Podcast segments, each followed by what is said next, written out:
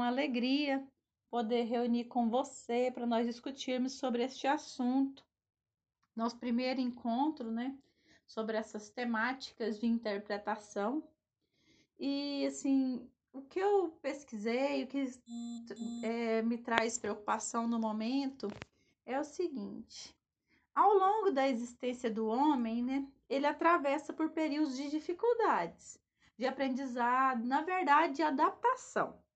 Momentos marcantes, dentre eles, que nós podemos assim destacar períodos de guerras, conflitos, seca, pragas, fome e desemprego.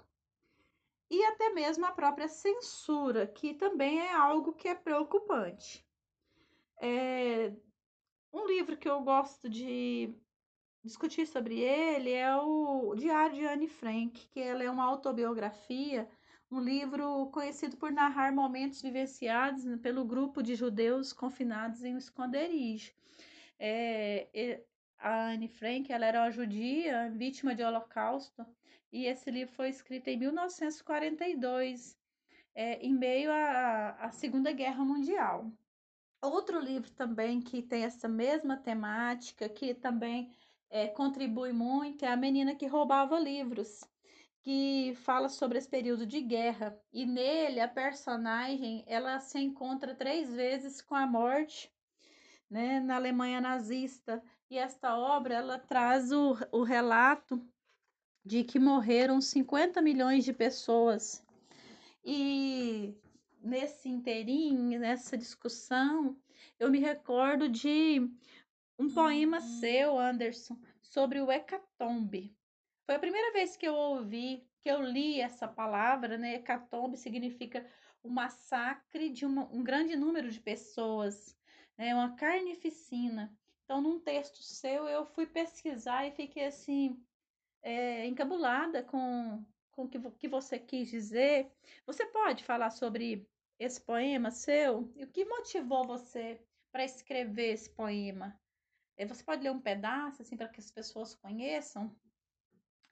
Então, sobre a seca, fome, peste, nós temos nomes de escritores que trabalharam habilmente em seus textos. Né? A Raquel de Queiroz, no livro O 15, ela retrata o período da infância dela, da seca que ocorreu na região Nordeste em 1915, né? Junto dele a fome então, é, fez muito sucesso, até porque naquele período não tinha muitas escritoras. Então, era a inserção da mulher na escrita. E João Cabral de Melo Neto escreve Morte e Vida Severina, que é a história de um retirante, né, em busca de uma vida melhor, em busca de um trabalho. E, e eu deixei assim, separado um pedacinho do poema dele que é muito interessante, assim, meu ponto de vista, né? Que é assim: somos, somos muitos severinos, iguais em tudo na vida, na mesma cabeça grande, que a custo é que se equilibra, no mesmo ventre crescido, sobre as mesmas pernas finas, iguais também, porque o sangue que usamos tem pouca tinta.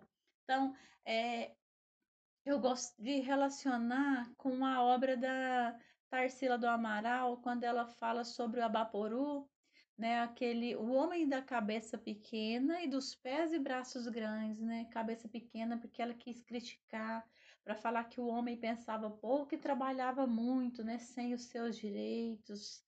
E adentrando assim o campo da censura, tanto nas músicas como na escrita, nós tivemos representatividade é, que foi Cartola, Dorival Caymmi, Noel Rosa, isso por volta de 1960, né, quando o Brasil já, já tinha construído já é, muitas coisas no país, já, já tinha uhum. começado o rádio a, a fazer sucesso.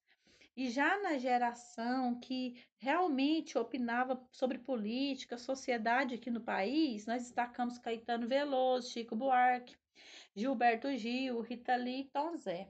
Né? Muitos foram até exilados do país. Eles fizeram bastante sucesso no período da ditadura e houve assim muita censura nas músicas, né? Não é, era, não podia falar tudo que pensava, então eles escreviam de forma indireta, né? Sempre com duplo sentido. E eu separei que eu achei muito interessante desse período foi a música Cálice do Chico Buarque, porque ele fala é, Pai, afasta de mim este cálice. Aí ele repete três vezes e fala de vinho tinto de sangue. Então, afasta de mim esse cálice. É, quem é um desavisado que não relaciona assim com o período, com o contexto histórico, vai achar que é uma questão de religiosidade, né? Porque dá uma impressão que está falando quando Jesus está lá no monte, que ele fala, de, é, Pai, se possível, afaste de mim esse cálice, né? E quando ele repete três vezes, já é uma alusão a, a Pedro, né, que renegou Jesus por três vezes. E o vinho tinto, né, que é a questão da Santa Ceia. Então, para quem não percebe, assim, que não faz essa análise, vai achar que tá tudo certo, é só uma música falando da, da, dos cristãos, né, daquilo que acredita de Jesus, mas na verdade é o cálice do cala-boca, né? É o cálice de eu não posso me manifestar porque o vinho tinto ele é de sangue. Se eu falar, eu incorro no, no perigo de morrer. E assim, eu quero deixar uma frase que eu, durante a pesquisa, assim, sobre o debate, é a questão da ganância que é assim, a ganância envenenou a mente do homem, né? Mesmo depois de, de tanta evolução tecnológica, de tantas maravilhas né, que o homem criou, é, o mundo ainda atravessa um período de grande dissabor, assim, que não, não está sabendo lidar com as dificuldades que nós encontramos. Inclusive, nós estamos aí no período de quarentena, lutando uma guerra aí contra um vírus que vai abalar não só a saúde, como também a economia, mas ao mesmo tempo nós, as pessoas estão, é, muitas uhum. estão em casa, muitos estão produzindo. Vamos ver o que, que as gerações futuras elas vão, elas vão absorver, que elas vão compreender deste período, né? Lá na frente nós saberemos. Olá, Simone Moura. Olá a todos os nossos amigos que estão nos prestigiando com esse podcast. Muito bem, é, eu fico muito honrado de receber o convite de participar deste projeto com você, falando um pouco sobre o assunto que é a nossa paixão, que é a literatura, né? E nesses tempos de epidemia, de pandemia, de quarentena, de recessão. São tempos muito confusos, né? E às vezes a gente não sabe o que fazer, não sabe como lidar e principalmente não sabe o que vai ser, né? Não sabe em qual cenário nossa vida vai se situar depois disso. E principalmente se a gente chega lá, né? Sobre o texto que você falou, na verdade, é, é uma, um pequeno, é um parágrafo que eu escrevi. Ele não tem o título de hecatombe.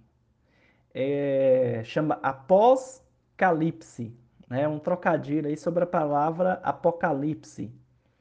O texto ele é assim. Vivemos tempos estranhos. Talvez algum apocalipse tenha abduzido silenciosamente um pouco da sanidade dos homens e mulheres de nossa era, reduzidos a mendigos espirituais, bradando imbecilidades e tentando transmitir como vírus seus conceitos pobres e mesquinhos da vida.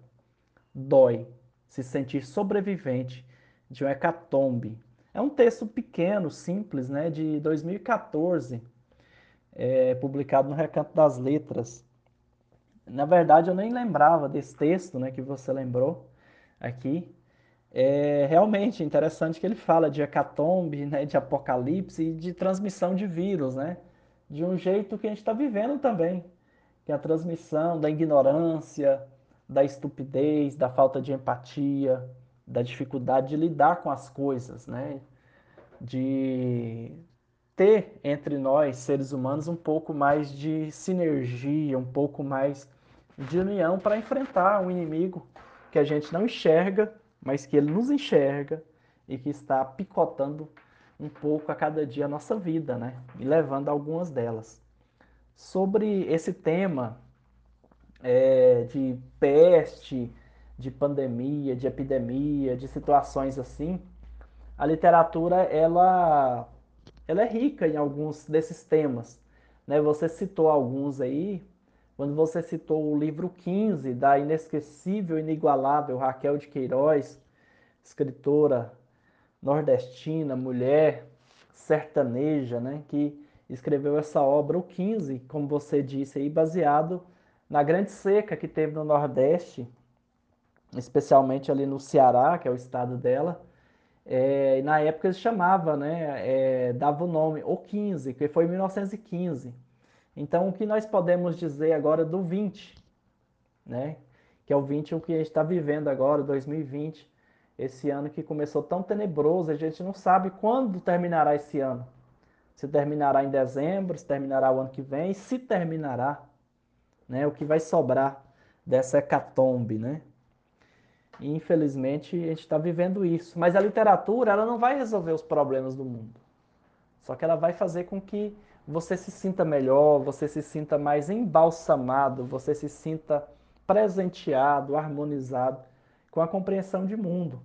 Alguns livros, é, alguns romances muito interessantes, eles narram situações é, parecidas como essas. É, eu quero fazer alusão a alguns deles aqui, a quatro especificamente. O primeiro é o Ensaio sobre a Cegueira, do escritor José Saramago, vencedor do Prêmio Nobel. É um livro de 1995 que ele fala sobre uma epidemia bem comum. A doença deixa as pessoas cegas de repente sem qualquer sintoma, sem qualquer tipo de aviso. Eles até chamam de uma cegueira branca. Aí a sociedade ela fica nesse vazio, né, nesse escuro. E o livro mostra também como o governo trata com autoritarismo seus cidadãos e como, depois de um pouco de tempo, toda a organização social entra em colapso, dando lugar a novas formas de lei, novos arranjos, uma nova realidade, né? Aí o ponto alto da história é uma mulher que não fica cega, mas mesmo assim ela vai para a quarentena e não avisa ninguém da sua condição. É uma obra que a gente recomenda, né? O Saramago narra em cores muito vivas essa história. Outro li é, inclusive tem o um filme também do Fernando Meirelles, o diretor brasileiro fez um filme, um ensaio sobre a cegueira. O livro Amor nos Tempos do Cólera, do escritor Gabriel Garcia Marques, também laureado com o Prêmio Nobel, escritor colombiano tem o filme também. É, esse livro ele é um clássico absoluto da literatura mundial. E ele fala de uma história de amor do Florentino e da Firmina, que é um casal que se encontrou após ela ficar viúva, depois de quase meio século, né? Então ele narra, por exemplo, a, a questão da epidemia de cólera que assolou aquela localidade ali da Colômbia no século XIX e devastou muitas vidas, né? E como esses personagens sobreviveram. E tem uma história de amor muito bela dentro dela. É, a Peste, outro livro do escritor franco-argelino Albert Camus.